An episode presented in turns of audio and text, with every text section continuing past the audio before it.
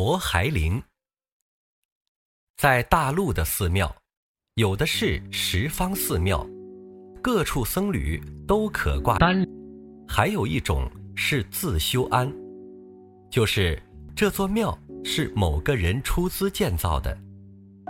有的人建造一个庵自己修行，也有人是送给其他修行者修行。这种自修庵。没有其他的人会在这里做功德，因为那是私人的庙，不是公众出钱出力造的。现在我给大家讲一则故事，这故事是发生在一个自修庵。一，员外朴师变贫穷。从前，乡下有位大善人。大家都称他老员外。这老员外的上一代修了一个庙，供养出家人住在里头用功。一直到他这一代，这个自修庵，因为经过的时间久，风吹日晒的已经破烂了。破烂了总要修，不然里头的修道人怎么住呢？但因为这位老员外。平时没限量的做善事，做的自己都穷了。现在寺庙要整修怎么办呢？他就想，我这个庙不能再做私人的庙了，把它贡献给乡里，给近邻大家共同来修吧。他就集合邻里乡镇的人，请大家到寺庙来。他希望大家出钱把这个庙修好，以后这庙就算是公有的。这一天，临近镇里的人都到这个寺庙来，大家来就是要上功德的嘛。那么，大家吃过了茶，个人都要拿笔写功德金，但这个寺庙总是这位老员外的。大家客气，还是请他先签写一笔，由他写过了，大家再写。这位住持师傅把功德簿拿出来，恭恭敬敬地请老员外先写。老员外拿到笔，一写就写个一百两。在他心中，是要大家出钱的，因为自己没钱了嘛，还写个什么？可是，在这样情况下，没钱又被逼得要写。他想写个一两就好了，可能善事做惯了，常识百两百两、千两千两的写，所以一写就写个一百两，真是乍贫难改旧家风。这位住持一看很欢喜，他想。这个寺庙只是修补修补嘛，哪要一百两，六七十两就够多了。有一百两银子，要把它拆掉重建也可以呀。就说，老员外已经写了一百两，够了。你们都不用拿钱出来了。怕出钱的人一阵欢喜。老员外实在没有钱了，吃饭都成了问题，哪有一百两银子呢？但富贵人家总是富贵人家，这就是俗语说的“烂船还有三千钉”，就是讲富贵人家虽然贫穷了，好像船是烂了，可是船上的钉还有三千根呢。这个老员外是穷了，但一百两银子也是有的。怎么样有呢？就是他把自己居住的房屋卖掉，当然一百两是充足有余了。房子卖掉了，卖了一百两银子来修寺。但这时候老员外才想到事情严重了。房子卖掉，我自己住哪里呢？这位老员外没地方住了，变得伶仃孤苦。真是贫无饭吃，穷无屋住。这座寺庙的住持师傅知道了这事情，就跟他说：“你这样一位大施主，连自己房子都卖了来修寺，现在没地方住了，那请你到寺庙里来住好了。”老员外说：“我是做功德的，怎么能到寺庙里住呢？我没有资格住。”住持师傅就讲：“那你。”就不要上一百两嘛，你上九十两就好了，留个十两自己造个房子住还可以的。不要，我要做功德就是一百两。那你就在庙里住好了。老员外既然没有地方住，最后还是住到寺庙里来了。二，老来眼瞎遭雷打。这位老员外住在庙里，经过两年的时间，他的眼睛就瞎了。眼睛好的时候，他照应自己还可以；眼睛瞎了，还要有人来照应。这不用说，寺里的人都欢喜照应他的。另有一件事。老员外在他们乡下是个修桥铺路的大善人，有一座他过去修的桥，现在已经坏了。桥就是路嘛，人人都要走那一条路，没有桥怎么通行呢？附近的乡亲父老都知道，这位老人家做善事做到贫穷了，现在不能再等着他来修。没人来救，就要自救了。贫穷不自救是慢性自杀，合力则人定胜天。所以这个乡镇的人在万难中，大家就合力把这座桥修好了。桥修好了要上梁，乡亲父老还是念旧，说这座桥。过去是老员外修的，现在我们代他把桥修好。如今要上梁，还是请这位老人家来上梁吧。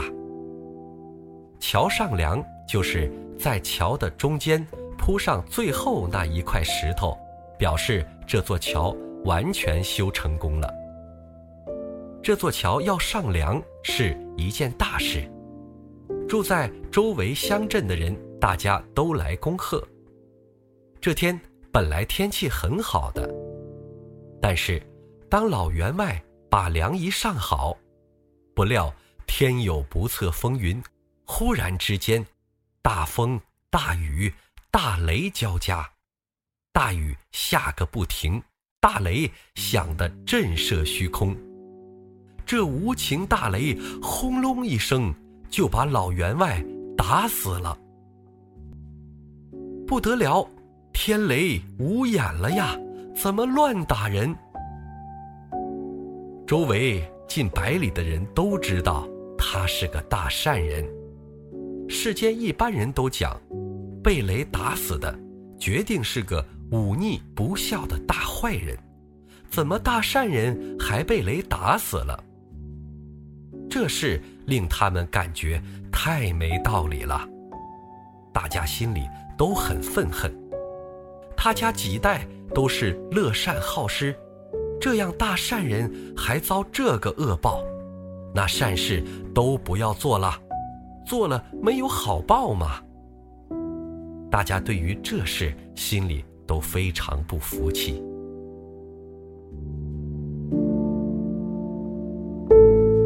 三，钦差奋血，佛不灵。桥是路嘛，当然桥上的人是川流不息。正在大家议论纷纷之时，在前面远远的地方，来了一座八人抬着的大轿子要路过。这路过的是什么人呢？原来是皇家的钦差大臣。这老员外被雷打死，就跪在那里，大家想帮他安葬，可是看他跪在那里不动，在场的人都不知如何是好。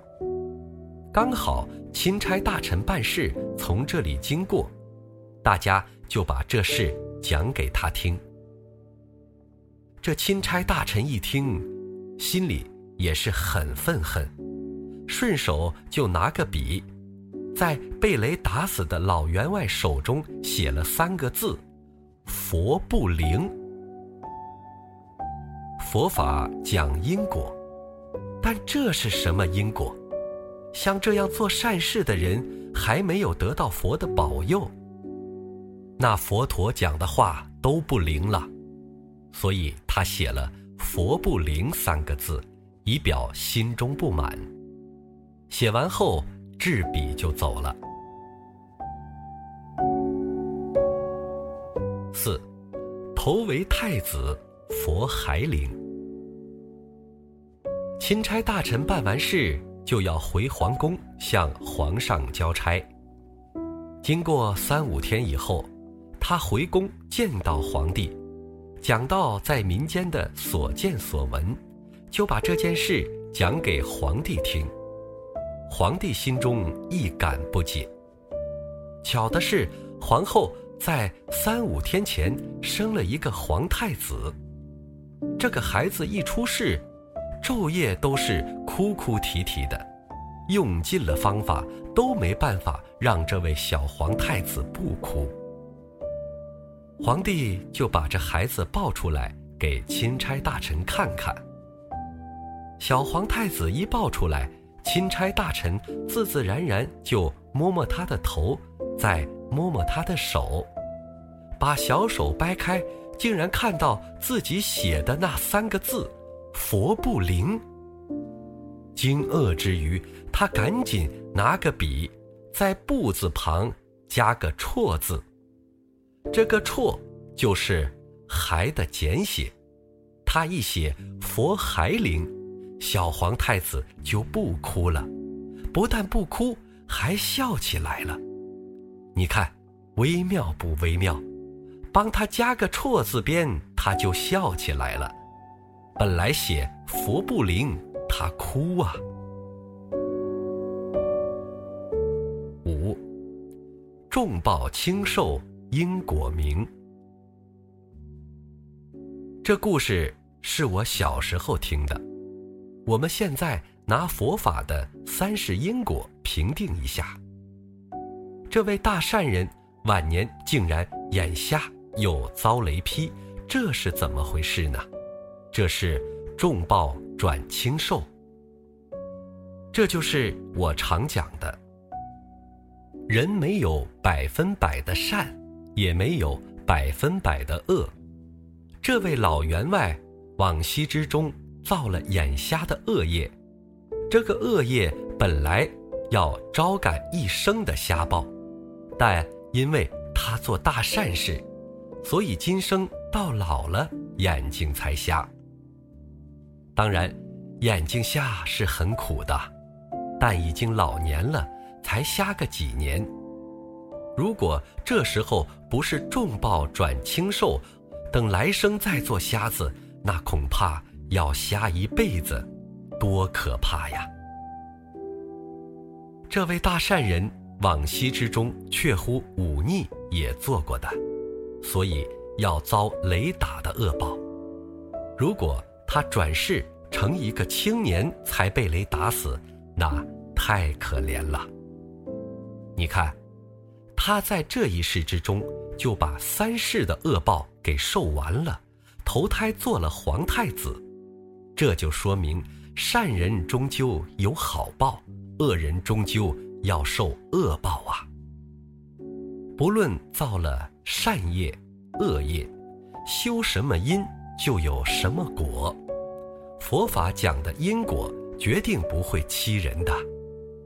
善人遭遇不好的报，是往昔的罪业所感；恶人还生活的一切如意，那是他往昔有善业在。当知善恶都会报，不是不报，只是时辰未到。是个恶人，决定会遭恶报。你不要看他现在是好。大家要相信因果，更要明白因果不会同时。